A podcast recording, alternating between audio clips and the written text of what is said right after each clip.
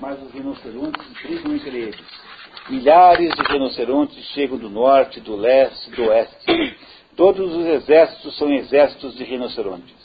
Todos esses soldados de justas causas são rinocerontes. Todas as, as guerras são rinocerônticas.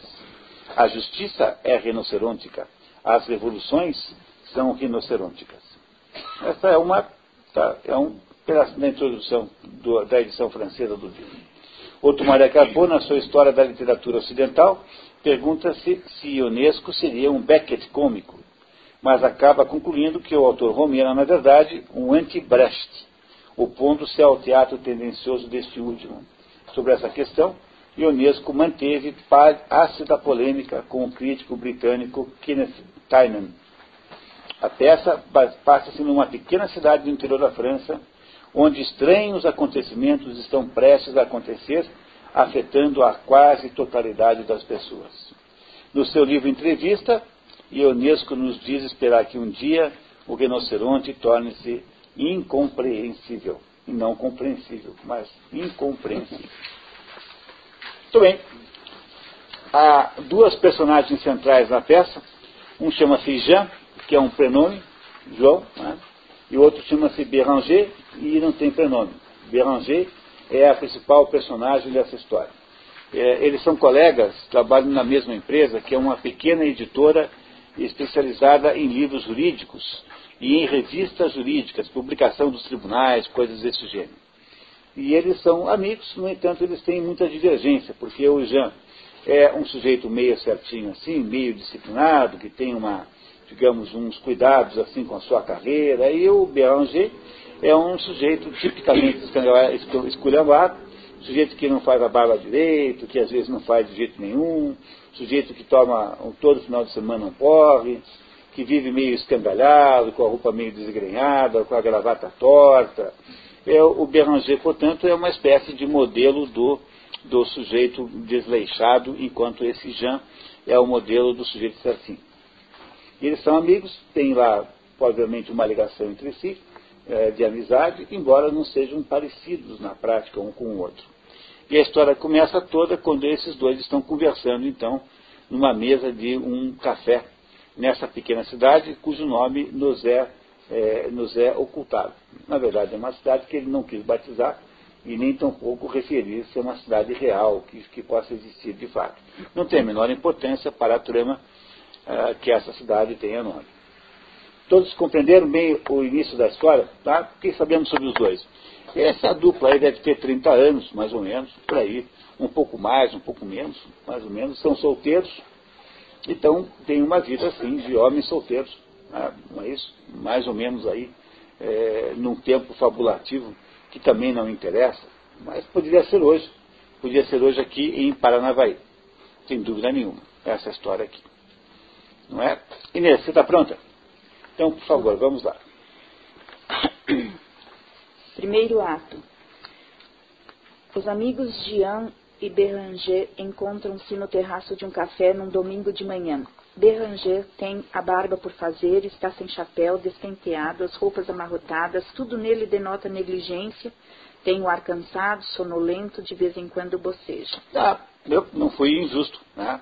Não. Vocês acharam que eu estava fazendo uma fofoca do Beranger? É mais ou menos como eu descrevi. Não é isso? Jean, ao contrário, veste-se como um janota. Embora ambos tenham chegado atrasados para o encontro, Jean critica Beranger. Eu não funciono como você. Por causa da aparência de Beranger, Jean passa-lhe uma descompostura. Você está fedendo a álcool. Estou com um pouco de ressaca, é verdade. Todos os domingos de manhã é sempre o mesmo, sem contar os dias da semana. Ah, o pó é todo dia, portanto, rigorosamente. Ah, não. Durante a semana é menos frequente, por causa do escritório. E sua gravata onde está? Perdeu-a na farra. Beranger pondo a mão no pescoço. Ah, é verdade. É gozado. Onde será que ela foi parar? É grave isso, né, de você não lembrar onde é que está uma peça de roupa. Né? Isso tipicamente um, um sintoma de gravidade da situação. Tá? Jean tirando uma gravata do bolso do paletó. Tome, ponha esta aqui. Oh, obrigado, você é muito gentil. Jean, enquanto Beranger põe a gravata de qualquer jeito. Você está todo despenteado. Beranger passa a mão pelos cabelos. Tome, use este pente. Tira um pente do, do outro bolso do paletó. Beranger pegando o pente. Obrigado. Penteia-se mais ou menos. Aos poucos começam a aparecer outras personagens, como o merceeiro, a merceeira, uma dona de casa, um loge com um senhor idoso. Jean também bate o pó branco das costas de Beranger. Onde foi que você se encostou? Que tenta se desculpar. É aqui é importante notar que essas personagens todas estão passeando ali por aquela, porque centro daquela cidade no domingo de manhã. O mais importante de todos é o lógico. Por lógico, entendam aqui um homem que é alguma coisa como um professor de lógica, que é uma das, digamos, disciplinas filosóficas. É? O merceeiro, a tem do outro lado da rua ali do, do, do daquele café, tem lá uma mercearia, merceariazinha, e essas, perdão, essas pessoas vão se ali, vão aparecendo no palco. Essa é uma peça que deve ser uma beleza para botar no palco porque a temática do rinoceronte é extremamente plástica. Tá? Então isso deve ser uma maravilha para botar no, no palco, essa peça aqui. Escute, Jean, eu não tenho nenhuma distração. A gente se aborrece nesta cidade. Não fui feito para o trabalho que faço, todos os dias, no escritório, durante oito horas, somente três semanas de férias no verão, no sábado à noite estou tão cansado que você compreende para me distrair. Meu caro, todo mundo trabalha, inclusive eu. Eu também, como todo mundo, passo todos os dias oito horas no escritório. Também tenho só 21 dias de férias por ano e, no entanto, você está me vendo. Um pouco de vontade, que diabo! Ora, vontade, nem todo mundo tem vontade. Eu, por exemplo, não consigo me habituar. Não, não, não me habituo com a vida. Há uma coisa importante nesse ponto aqui da história, que eu queria que vocês prestassem atenção, é que o Jean parece muito mais adaptado à vida do que o Béranger, né? Não é isso? Porque, veja, incapacidade de manter assim o um mínimo de aparência é, denota uma certa inadaptação. É? Uhum. Incapacidade de pentear o cabelo de manhã, incapacidade de fazer um nó de gravata que preste, incapacidade de andar com sapato limpo. É, uma pessoa que tem uma incapacidade sistemática com isso tem alguma dificuldade de adaptação. É? No entanto, o Jean parece ser o contrário, porque o Jean parece ser o exemplo do Janotazinho bacaninha, né? O sujeito está sempre nos trinques, sempre bacana, sempre com tudo é, resolvido, com, sempre com a, com a toalete em dia, não é isso? É? Então eles têm essa diferença, embora sejam amigos, eles parecem muito diferentes quanto à sua adequação e adaptabilidade à vida, à vida aí cotidiana. Esses dois aí, o Jean e o Béranger. Um barulho de ofegar de fera e de sua corrida precipitada começa a crescer. Jean insiste em que o homem superior é aquele que cumpre o seu dever. Olha só, começou, apareceu uma coisa muito, muito exótica agora.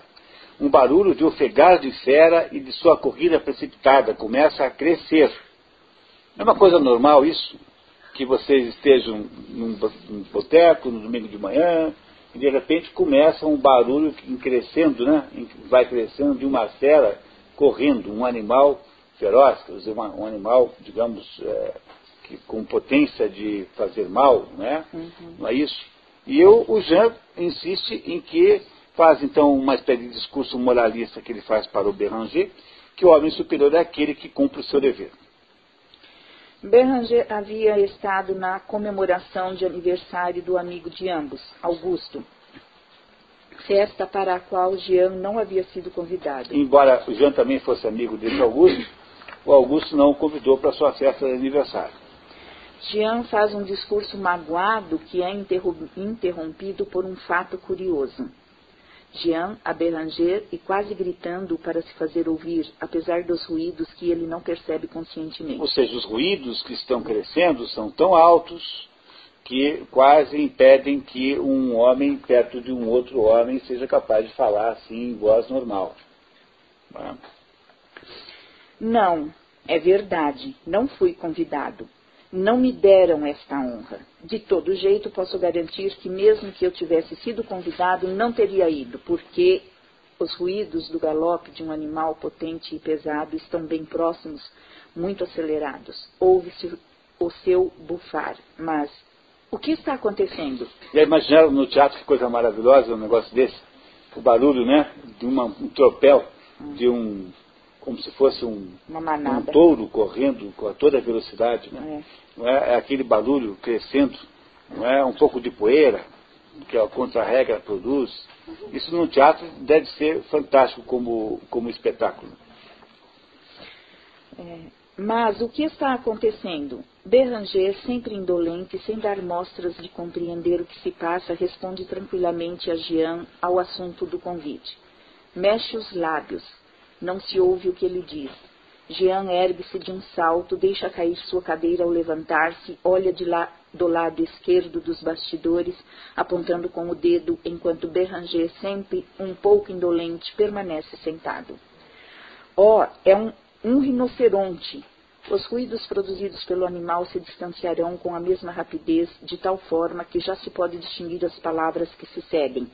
Toda esta cena deve ser representada muito rapidamente. Porque, porque o rinoceronte, o tal do barulho do Torão, era um rinoceronte.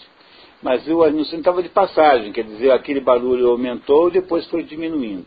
Vocês acham que é uma coisa normal, num domingo de manhã, num boteco, na praça, aparecer um rinoceronte? Né? Parece, parece normal. Apareça um jumento, você até imagina que possa acontecer, né? Mas um, um, um rinoceronte é um pouco mais difícil. Aconteceu com alguém já essa experiência, alguma vez na sua vida? Não é, não é, é uma coisa normal que numa cidadezinha europeia, certamente é uma cidade europeia porque é francesa, possa aparecer um animal desse tão estranho, estranhamente na praça é, no domingo de manhã. Não parece estranho? Mas poderia ser, é, podia ser justificável isso, né? poderia ser compreensível. Por exemplo, não teria um animal assim fugido de um circo? Poderia é, ser. Poderia ser. É, poderia ser. Alguém teria, por acaso, um rinoceronte amestrado em casa que fugiu? Mais difícil, né? Mais difícil. É, ninguém sabe bem o que aconteceu. Seja como for, a coisa não, ficou, não vai ficar barata. Repare. O Jean repetindo. Oh, um rinoceronte. Oh, um rinoceronte. A merceeira, cuja cabeça aparece através da porta. Oh, um rinoceronte. Ao marido que está dentro da mercearia. Vem ver depressa um rinoceronte. Todos seguem com o olhar à esquerda o trajeto da fera. Ele vai desembalado, raspando as vitrinas, o merceeiro na mercearia. Onde? A garçonete pondo a mão nos quadris. Ó, oh, a merceeira ao seu marido, que está sempre dentro da mercearia. Vem ver Justo neste momento vê-se o merceeiro espreitando a porta. O merceeiro aparecendo. Oh, um rinoceronte! O lógico, entrando rápido em cena pela esquerda. Um rinoceronte a toda velocidade na calçada da frente.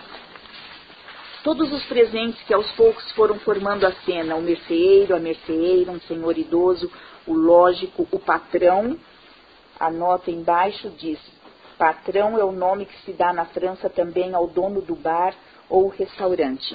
É, você não fala, o dono da Renault ninguém chama de patrão. Né? O funcionário da Renault não vai chamar o seu chefe de patrão. Mas chama de patrão, o garçom chama o dono do restaurante de patrão. É uma expressão ah, que, que em francês funciona assim uma dona de casa que traz um gato e a garçonete estão muito impressionados com a passagem do rinoceronte. A dona de casa, assustada, deixou cair suas compras. Ouvem-se os ruídos da passagem do animal ao longe. Há certa perplexidade disfarçada pela tentativa de ver a aparição como coisa normal. Ou seja, é uma coisa normal que todo mundo tenha se assustado com aquela aparição? É, parece é que é, né? Não é? Parece normal, não é? No entanto, agora há uma certa perplexidade coletiva, porque não é uma coisa comum ver um, um rinoceronte. E agora vamos ver o que, é que eles reagem, né? Vão todos fingir que o rinoceronte não, não, não deve ter sido de verdade aquilo que aconteceu. Hum. Né? O que será que aconteceu de verdade? Beranger Agian. Parece-me sim que era um rinoceronte. Faz uma poeira, tira o lenço e assoa-se. A dona de casa. Esta agora, que medo eu tive. O merceeiro à dona de casa. Sua cesta, suas provisões. O senhor idoso aproxima-se da dama e abaixa-se para apanhar as provisões espalhadas pelo chão. Cumprimenta-a galantemente, tirando o chapéu. Ora essa, não lembra o diabo? Essa é boa. O senhor idoso à dona de casa. Permite que eu a ajude a recolher suas provisões? A dona de casa ao senhor idoso. Obrigada, senhor. Tenha a bondade de se Ah, que susto eu levei. É, se cobrir é colocar o chapéu. Né? Ah, né? Se cobrir tá. é botar o chapéu. Tá. É, o medo é irracional, a razão deve vencê-lo. Um comentário típico de um lógico. Uhum. Né? Um sujeito, então, agora faz um comentário, né, digamos assim, meio filosófico, assim, meio peremptório, dizendo que o medo irracional, a razão deve vencê-lo. Não o vemos mais. O senhor idoso à dona de casa mostrando o lógico. Meu amigo é lógico. Jean Aberranger. O que você acha disso? Como caminham rápido esses bichos? Com o desaparecimento do barulho, a vida aos poucos volta ao normal. Berranger e Jean pedem Pernod à garçonete. Pernod é uma bebida alcoólica francesa que é feita com, é, com anis, né? a, a, como é que é? A, é? Não é anis, né? Que fala. É, o, é, o... é uma bebida que fica, que fica azul quando você põe gelo. Absinto. Ah, não, não, não, não, é o. Não é anis? É verde. É, a Pernod chama-se Arak, quando é com a nomenclatura árabe. Arak, e quando é na França é Pernod, ah. que é, na verdade, uma marca, né? De uma bebida que é feita com, acho que é com uma, alguma coisa que chama-se, como é que é, a, anis, aziz, alguma coisa assim, e que fica azul quando você põe gelo. Né? Pernod, portanto, é uma bebida. Uhum. É, a... O senhor idoso?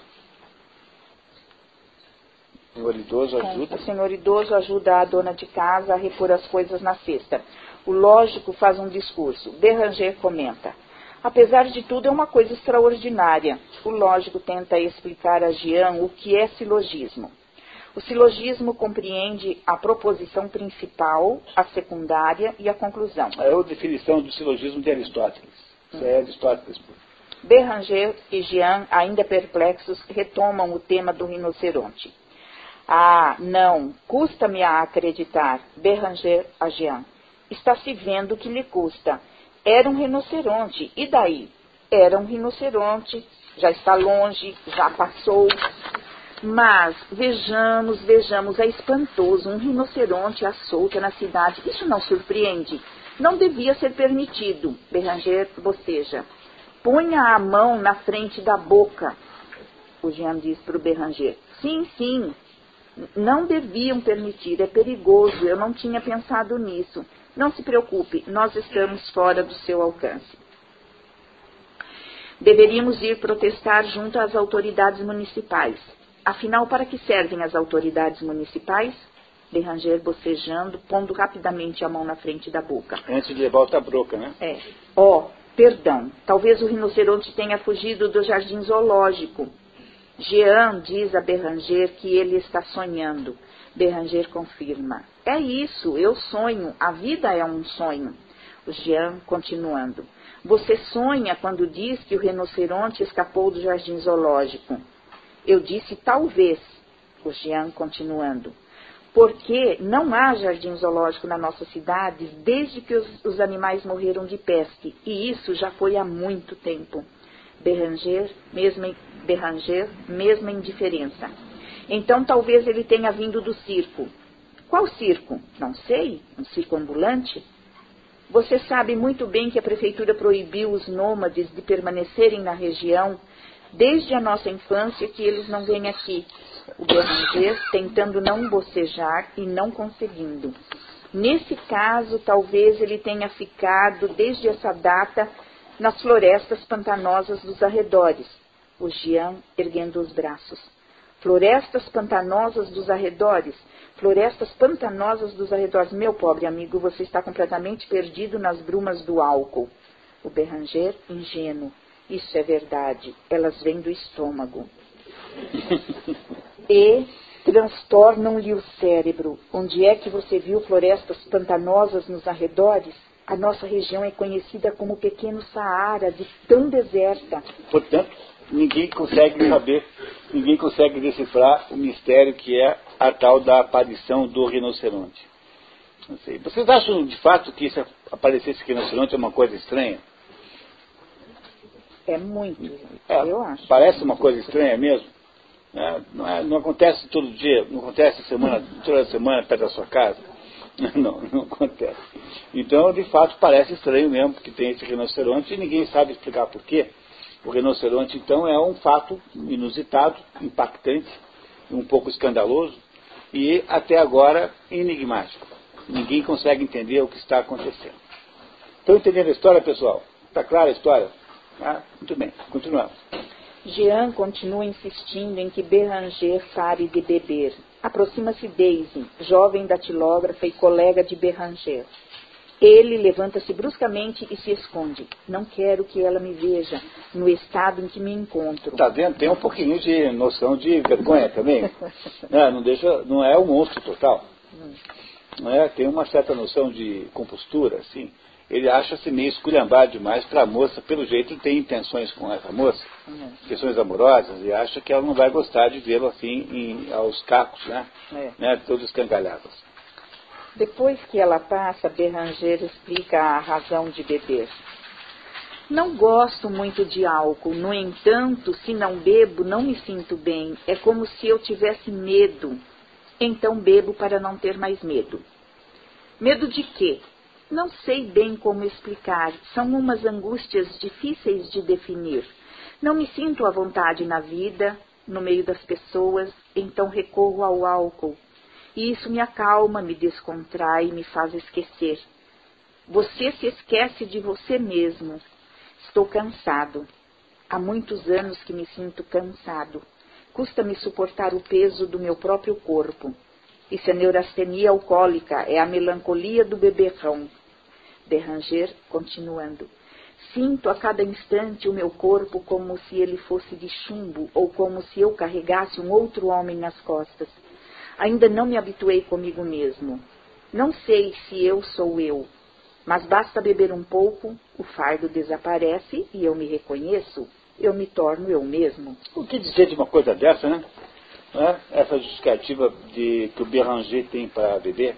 É. Não é? Vocês sentem o que nessa personagem? O que, que ele parece? Qual é o estado emocional em que ele parece estar?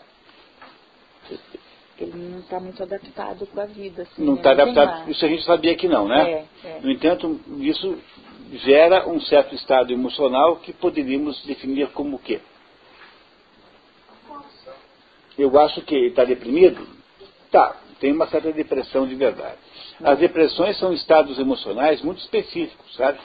E não sei bem se é depressão, porque a depressão, eu não estou dizendo que não é, mas hum. apenas para deixar, digamos, aberta a possibilidade de não ser, a depressão é sempre um estado emocional que advém da descoberta de alguma coisa, e alguma, alguma, alguma verdade da qual você não compartilhava. Quer dizer, quando você descobre que alguma coisa que você, em que você acreditava era mentira ou era ilusão, a descoberta, o, dese, o desembarque da ilusão e da mentira é que gera a depressão. Mas não parece a vocês mais uma situação de angústia? Angústia não é igual à depressão. Angústia é um outro é. sentimento. Não é? Angústia é um sentimento de aperto, de dificuldade de lidar com né, uma certa impotência, uma certa pressão da qual você não consegue sair, a depressão é uma, uma espécie de desinteresse essencial pela vida, uma vontade de não fazer nada, um angustiado não se comporta desse modo uh, de desinteressado pela vida, ele se comporta com um modo de dificuldade de lidar com as situações. Portanto, não sabemos muito bem se o que tem o Beranger é uma angústia ou uma depressão, mas sabemos que ele está digamos, sob uma pressão psicológica muito alta. Hum. Não parece? É. Não é isso? Muito bem. O alcoolismo possivelmente é uma consequência da, do estado em que ele vive. Não é o alcoolismo a causa, mas o alcoolismo é uma das soluções que ele dá para um problema. Né? Ele dá um problema, uma solução para o problema, que é beber. Com a bebida ele consegue produzir alguma convivência com o problema. De modo geral, é assim que funciona. É claro que o alcoolismo gerará por sua própria conta determinadas consequências físicas, não é isso? Não é? E também emocionais, mas não parece ser o caso aqui. Bom, por enquanto não precisamos nem decidir isso. Podemos ficar um pouquinho com isso aberto, né? essa questão aberta. Continuamos. Jean diz a Beranger que, na verdade, o que pesa é o álcool. É, tá vendo? É o seu colega de tese. Né? Ele acha que é o, o álcool também. Enquanto isso, o cavaleiro autodenominado lógico tenta ensinar silogismos para o senhor idoso. É, esse cavaleiro aí é um cavalheiro, né? É cavaleiro, com LH, né? LH, né? É, um é. cavaleiro com LH está é. errado. O lógico ao senhor idoso. Assim, vejamos um silogismo exemplar. O gato tem quatro patas. Isidoro e Fricô têm quatro patas cada um. Logo, Isidoro e Fricô são gatos. O que tal? Gostaram dessa demonstração é, de lógica? Boa.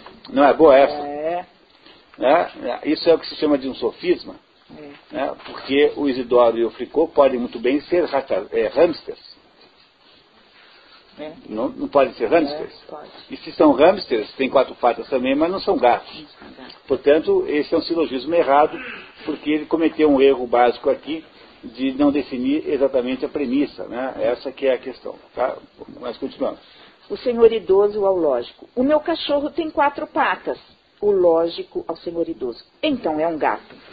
A, a lógica do homem, a lógica desse homem é uma lógica implacável, né? Não é isso, né? É implacável essa lógica desse homem aqui. Beranger diz que viver é uma coisa anormal. Como Jean discorda, Beranger explica. Os mortos são mais numerosos que os vivos. O número de mortos está aumentando e os vivos são raros. Parece um pouco pessimista o Beranger? É. Parece um pouco Parece. pessimista, né? Não é isso? Jean diz, Jean diz ao amigo que ele não pensa. Pense e você existirá. O lógico continua ensinando silogismos ao senhor idoso.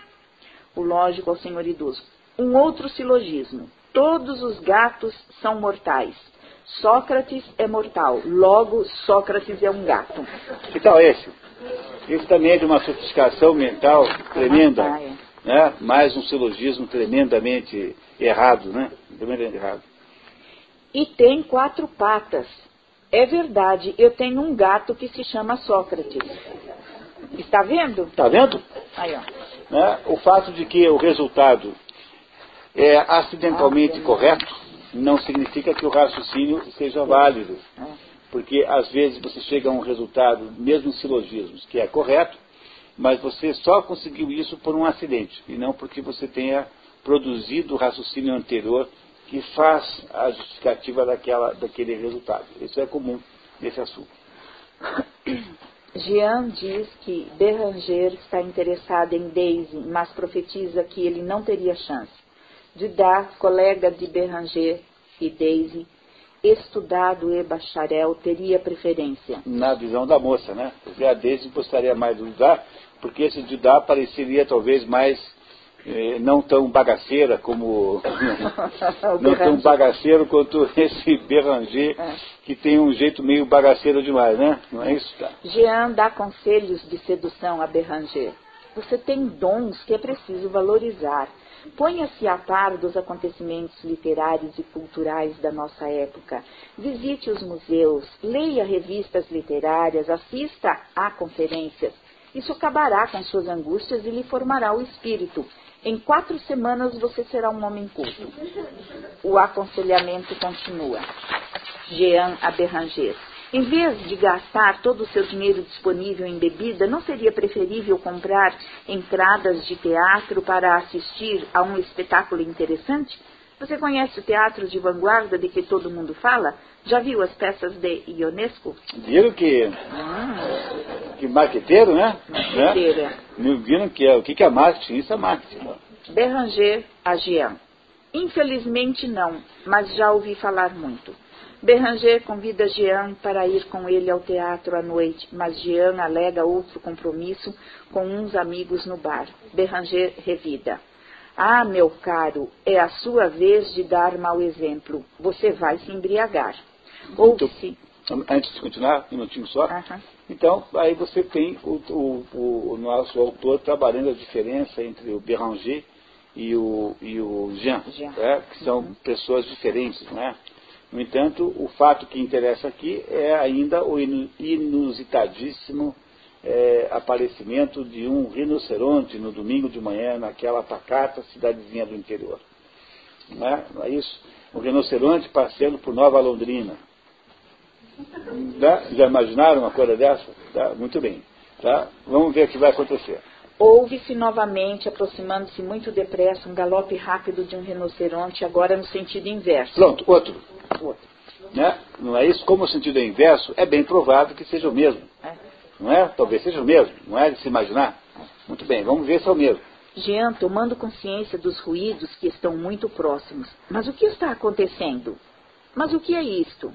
Jean levanta-se, derruba a cadeira ao levantar-se, olha na direção dos bastidores da esquerda, de onde chegam os ruídos de um rinoceronte passando no sentido inverso. Oh, um rinoceronte! O lógico, levantando-se, deixa cair a cadeira. Oh, um rinoceronte! O senhor idoso, a mesma coisa. Oh, um rinoceronte! Berranger, sempre sentado, mas mais acordado desta vez. Rinoceronte, em sentido inverso. A garçonete aparecendo com uma bandeja e copos. O que é? Oh, um rinoceronte. Deixa cair a bandeja, os copos se quebram. O patrão saindo do café. O que foi? A garçonete ao patrão. Um rinoceronte. Um rinoceronte a toda velocidade na calçada da frente o merceeiro aparecendo. Oh, um rinoceronte! Oh, um rinoceronte! A merceeira somando a janela acima da entrada. Oh, um rinoceronte! O patrão à garçonete. Isso não é motivo para quebrar os copos? Ele vai desabalado raspando as vitrinas. A Daisy aparecendo na esquerda. Oh, um rinoceronte! Berranger vendo Daisy. Oh, Daisy! Mudou um pouquinho a paisagem. Ouvem-se ouvem passos precipitados de pessoas fugindo e exclamando: Oh, ah, como há pouco. Berranger esconde-se novamente para não ser visto por Daisy. Ouve-se grito dilacerante de mulher. Na passagem, o rinoceronte havia esmagado o gato da dona da casa. Apesar de seus esforços, Berranger é descoberto por Daisy e tenta se justificar. Estava escondido embaixo da mesa. Bom dia, senhorita Daisy. Desculpe, mas não tive tempo de fazer a barba. Começa a polêmica sobre a passagem do animal estranho. Vocês acham que é uma coisa estranha ela encontrar o sujeito debaixo da, escondido debaixo da mesa? Parece um pouco estranho, né? Mas muito mais estranho é ter um segundo rinoceronte. Se o rinoceronte já era estranho, então imagine agora quão estranho é ter um segundo rinoceronte. Apareceu nessa história aqui, não é? E o assunto da, do aparecimento, da aparição né, do segundo rinoceronte é o assunto eh, dominante agora na conversa. É a segunda vez que passa? Eu acho que era o mesmo. Não, não era o mesmo rinoceronte. Aquele de há pouco tinha dois cornos no focinho. Era um rinoceronte da Ásia. Este agora só tinha um. Era um rinoceronte da África. A garçonete surge com um copo de conhaque e leva-o à dona da casa. Que está Aqui- tá arrasada porque o gato foi atropelado pelo Ah, rinoceronte, né? O grito foi dela. Foi. Hum.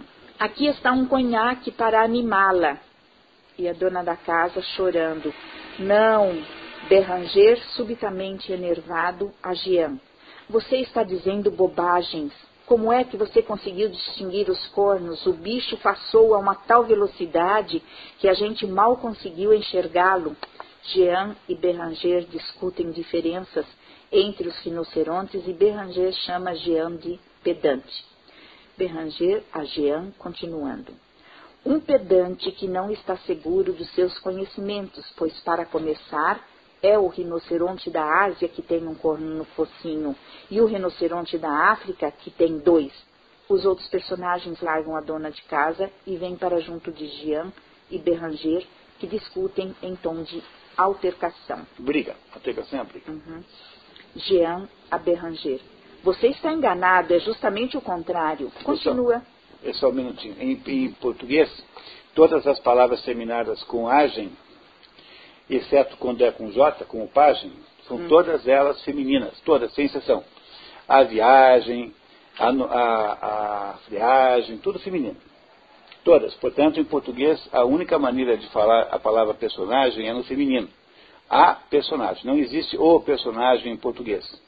Mesmo quando é um homem, é a personagem. Então, o, você pode dizer assim, que o Gracindo Júnior está, está fazendo a personagem é, Tião Zeca Diabo. Então, a personagem é sempre feminino, sempre, sempre, sempre. Por que, que aparece de vez em quando? A página não, porque página é com J, daí não vale a mesma regra.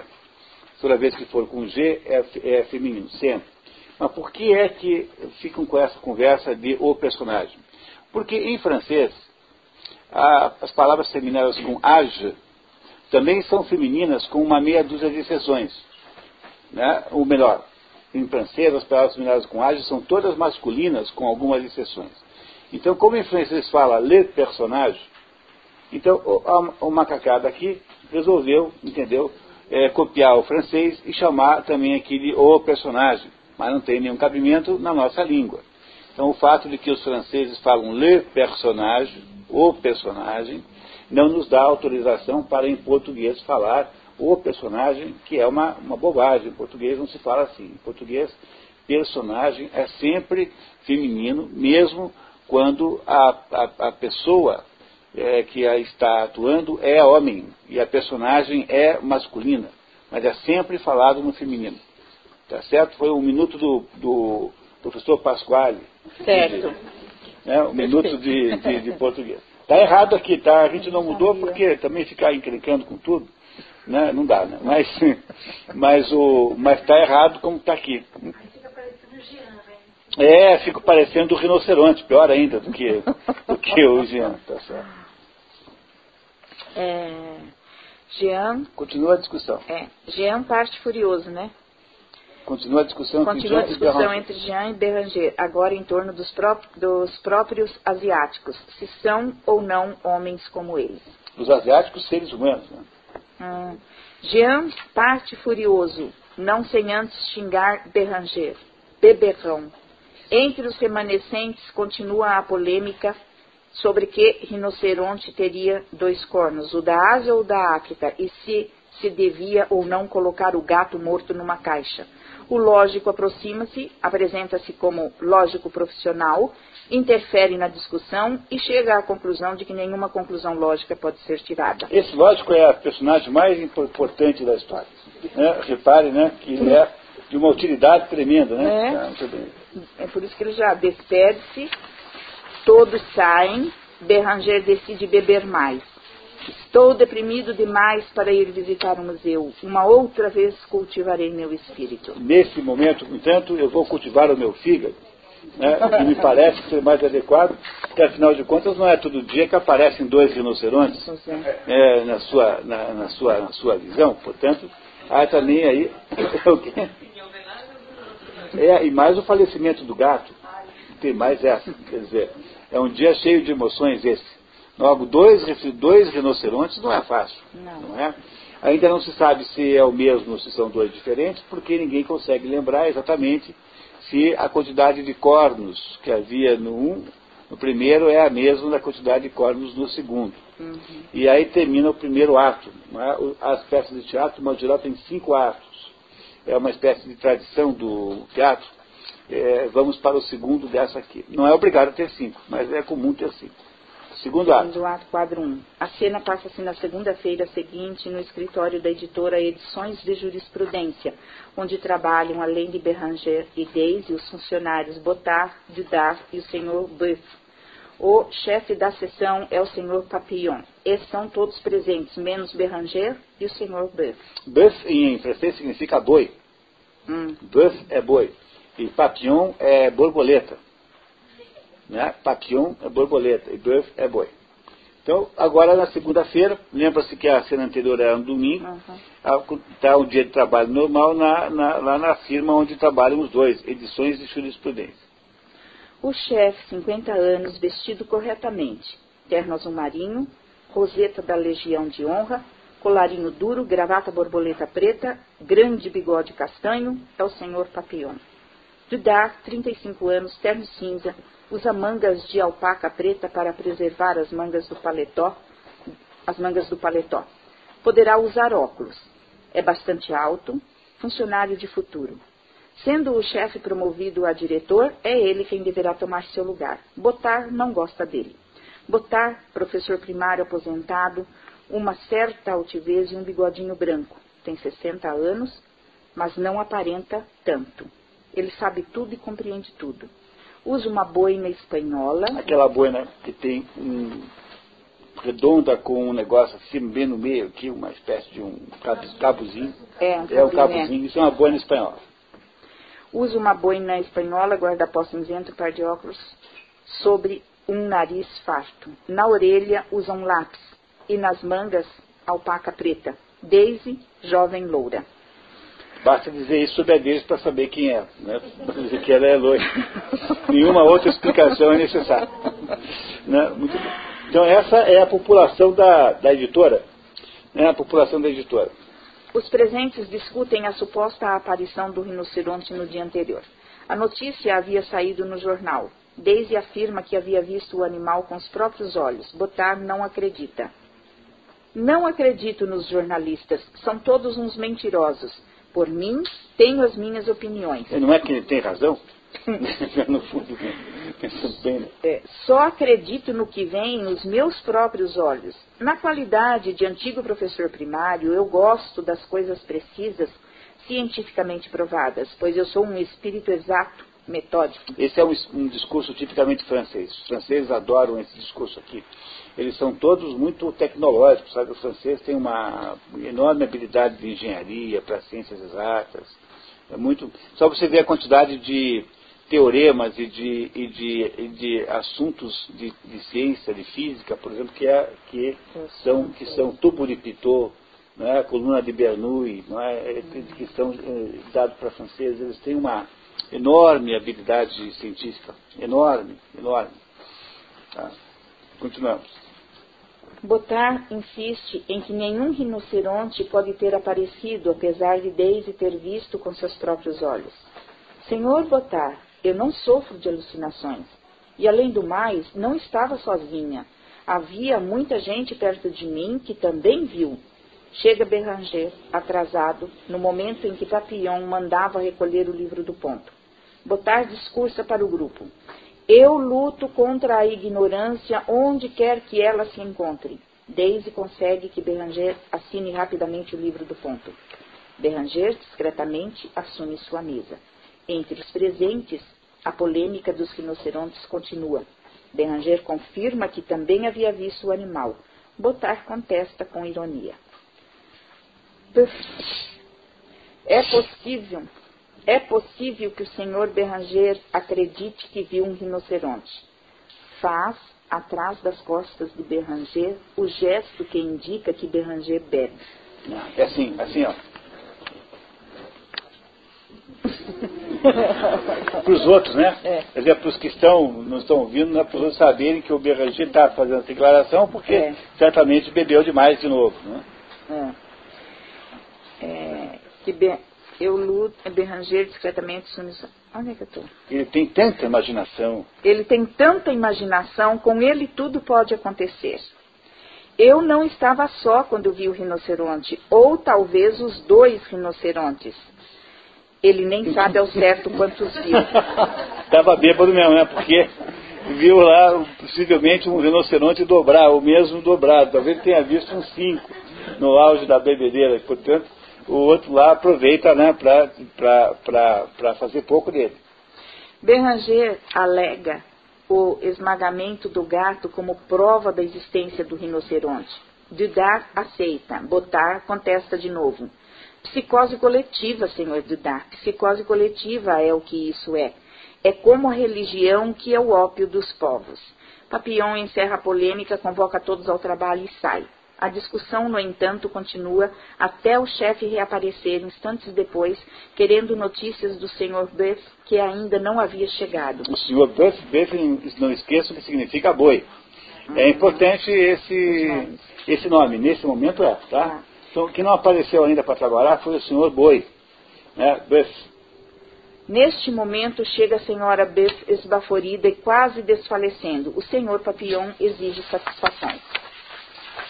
É bastante desagradável que o senhor Bev esteja ausente, mas não é o caso para a senhora ficar nesse estado. A senhora Bev, com dificuldade, é que, é que fui perseguida desde minha casa até aqui por um rinoceronte. Unicórnio ou bicórnio? Botar as gargalhadas. Ora, deixem-me rir. De dar indignado. Deixe-a falar, que diabo a senhora Beth fazendo grande esforço para dar esclarecimento e apontando na direção da escada. Ele está lá embaixo, na entrada, com ar de quem quer subir a escada. E agora essa? Que tal? Ela veio até a redação da, do, da editora, não é? veio conseguida por um rinoceronte que está embaixo da escada querendo subir. Para o escritório. Para o escritório. Não é? Não parece uma coisa normal isso? No escritório vocês trabalham, há rinocerontes querendo subir de modo geral, na hora do expediente? Não, muito bem. Ouve-se forte barulho. Desmoronam os degraus da escada, devido, com certeza, a um peso extraordinário.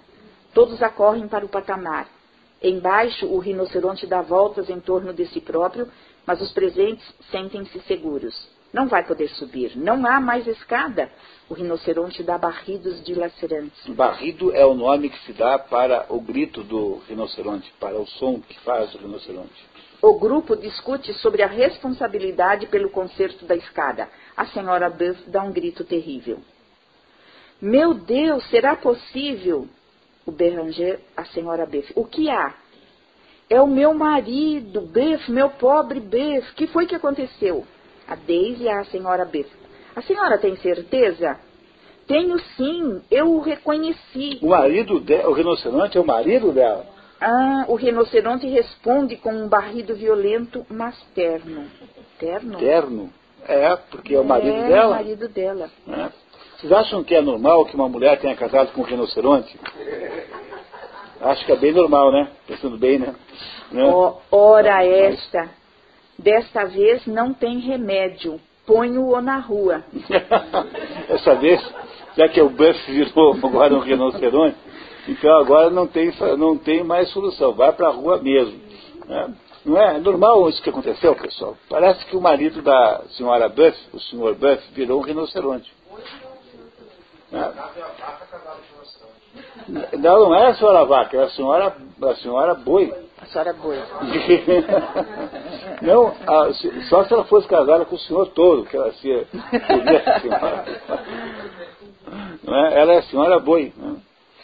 A senhora Buff desmaia, volta a si e declara: Meu pobre querido, eu não posso deixá-lo assim, meu pobre querido.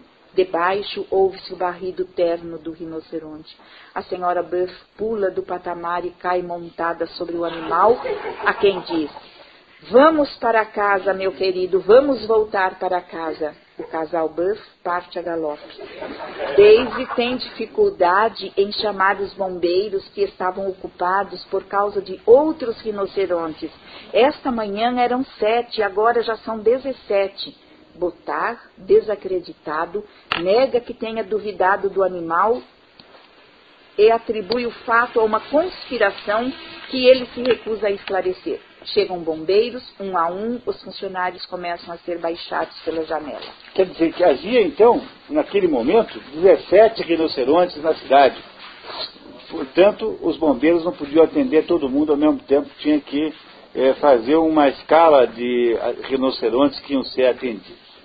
Essa é uma situação normal? Parece normal uma coisa dessa? Você está achando engraçado, né, também? Muito bem, continuamos. Quadro 2, então. A cena passa-se na casa de Jean, que está deitado na cama. Beranger chega, bate. Jean não atende. Beranger insiste. Os vizinhos, um casal de velhinhos, pensam que a visita é para eles. Jean abre a porta, abre a porta. Veste pijama verde, está despenteado e os amigos conversam. Você ainda está deitado? Não foi ao escritório? Desculpe, não estou incomodando? Jean sempre de costas. É estranho, não reconheci a sua voz. Eu também não reconheci a sua. Ih, meu Deus do céu. E, e aí? alguma coisa não vai bem nessa conversa que está iniciando aí. Tem alguma coisa estranha acontecendo. Beranger pede desculpas pela discussão no dia anterior. Jean confessa que não se sente bem, há alguma coisa estranha na situação. Beranger, você também está rouco. Rouco?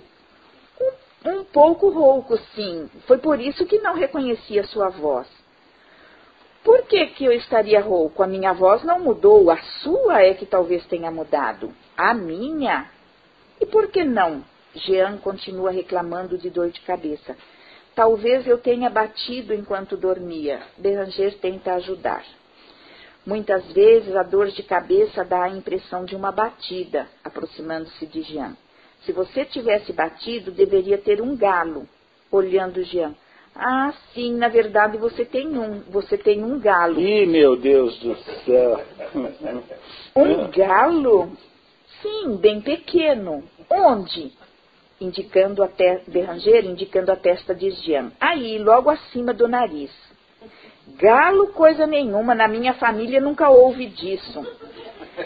Você tem um espelho? Ah, essa agora, apalpando a testa. Mas parece mesmo que é.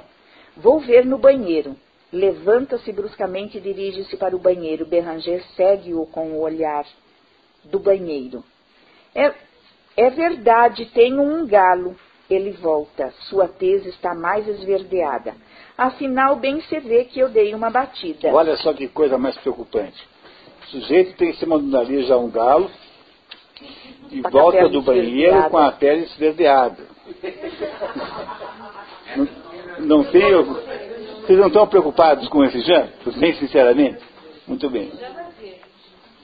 Pijama verde. Você está com mau aspecto, sua tez está esverdeada. Quando Beranger propõe procurar um médico, Jean diz que só tem confiança nos veterinários. ah, Beranger continua o exame do corpo de Jean. Beranger, que tinha largado o pulso de Jean, pega-o de novo. Suas veias parecem meio inchadas, estão salientes. É sinal de força. Evidentemente, é um sinal de saúde e de força. No entanto, olha mais de perto o antebraço de Jean contra a vontade deste, que consegue livrar-se bruscamente. Por que você me olha como se eu fosse um bicho raro? Sua pele. O que é que tem a minha pele? Por acaso eu me preocupo com a sua? Parece que, sim, parece que está mudando de cor a olhos vistos. Está esverdeada. Quer pegar de novo a, minha, a mão de Jean. E está endurecendo também. Berranger quer levá-lo a um médico, mas Jean empurra o amigo e está agressivo. Berranger nota que a pele de Jean parece couro e que está ficando cada vez mais verde. Jean começa a soprar. Entra no banheiro. Ouve-se o barulho de água escorrendo da torneira. Jean põe a cabeça para fora da porta. Está mais verde e o galo um pouco maior. Discutem o caso de Bev, que havia virado rinoceronte. Jean fala de dentro do banheiro. Eu lhe digo que não é tão mal assim. Afinal, os rinocerontes são criaturas como nós, têm direito à vida, tal como nós. Não, é, não concorda. Vocês não acham altamente comprometedora essa observação aqui? Né? Então agora o Jean está defendendo o direito à existência dos rinocerontes. É, os rinocerontes agora estão aqui sendo defendidos no seu direito à existência. É, são, é, é, o Beranger diz, com a condição de que não destruam a nossa. Tem direito à vida, é, com a condição de que não destruam a nossa vida. Você já pensou na diferença de mentalidade? Jean indo e vindo do quarto, entrando no banheiro e saindo. Você acha que a nossa é preferível? Mesmo assim, temos uma moral ao nosso modo que eu acho incompatível com a desses animais. Jean Idem. Moral, lá vem a moral, estou farto de moral. É linda a moral, é preciso ir além da moral. É o que você põe no lugar dela. É o que você põe no lugar dela. E, e o que você põe no lugar dela? Ah, e o que você põe no lugar dela? A natureza. A natureza a natureza tem as suas leis, a moral é antinatural. Se estou compreendendo bem, você quer trocar a lei moral pela lei da selva. E eu viverei lá, viverei lá. Fácil de dizer, mas no fundo ninguém, Jean interrompendo-o, indo e vindo. É preciso reconstituir a base da nossa vida. Precisamos voltar à integridade primitiva. Não concordo absolutamente com a sua opinião. Jean, soprando com violência. Quero respirar. Soprando é assim, né?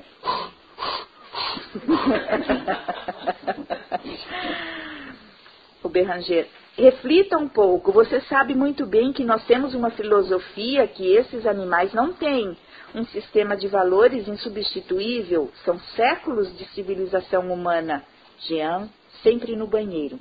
Derrubemos tudo isso, assim ficaremos melhor. E o que dizer então desse trecho muito importante na compreensão do livro, em que o Jean ah, está se transformando num rinoceronte e ao mesmo tempo está reivindicando a volta à natureza, ao mundo espontâneo da, em que os animais vivem, da, é, das reações eh, espontâneas aos, aos, aos estímulos da, do meio ambiente, não é? E o Jean acha que isso é uma coisa altamente positiva e justificável. Não, é? Não está acontecendo um fenômeno interessantíssimo aqui? Muito bem, vamos lá. Jean sai do banheiro barrindo.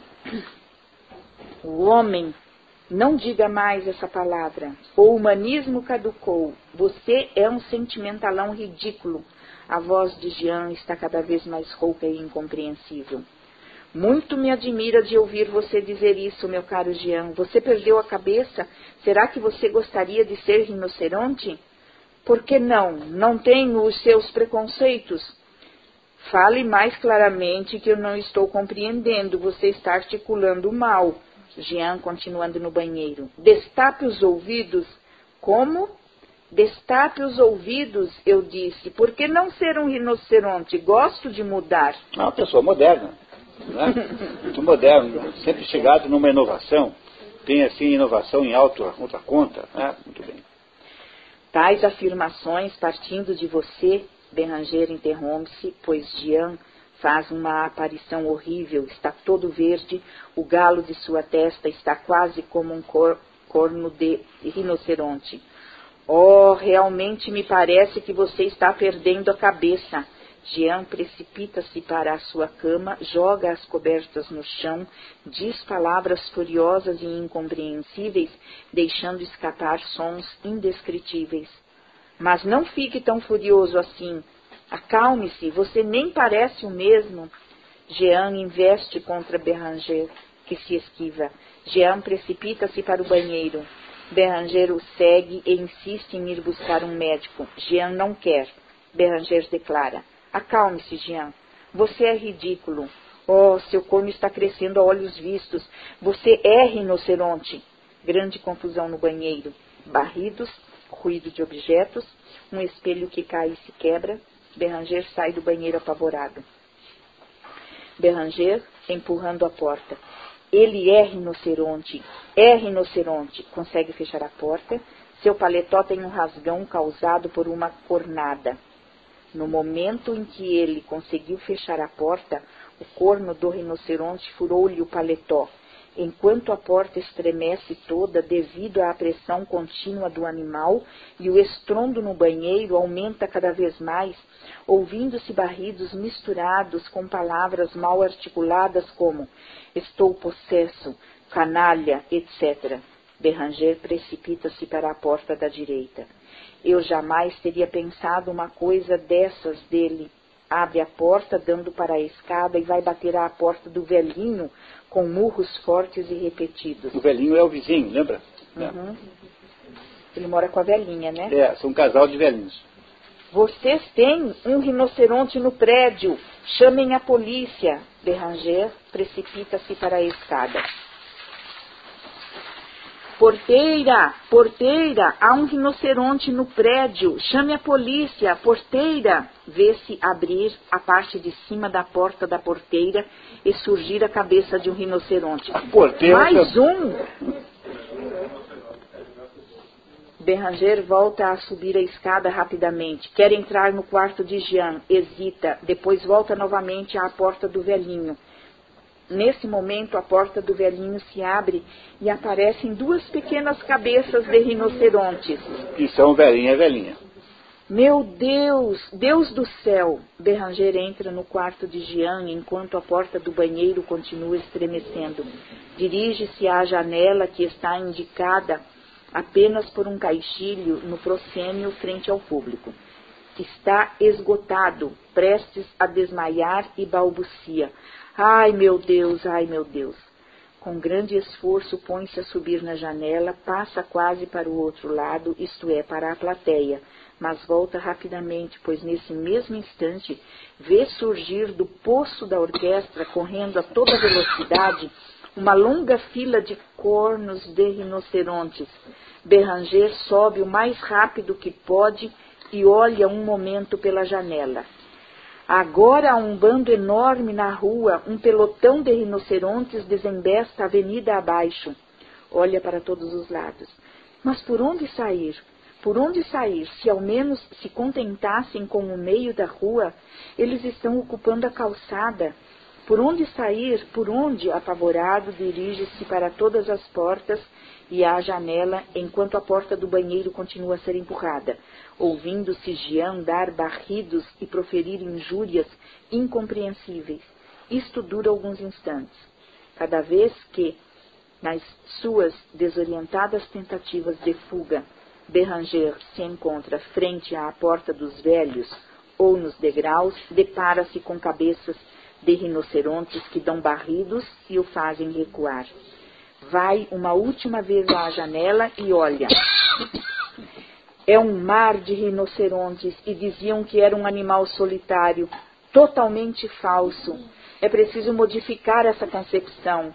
Eles destruíram todos os bancos da avenida. Torce e retorce as mãos. Que fazer? Dirige-se novamente para as diversas saídas, mas não consegue sair devido às aparições de cabeças de rinocerontes.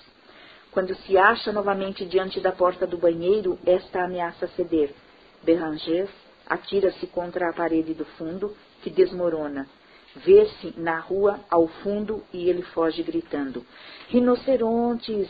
Rinocerontes! Terceiro ato. Enquanto, e o terceiro ato, a gente não pode ver ainda que com tantos rinocerontes assim, é, nós precisamos fazer o seguinte: enquanto resolve esse problema do rinoceronte, nós vamos tomar um café e voltamos daqui a 15 minutos.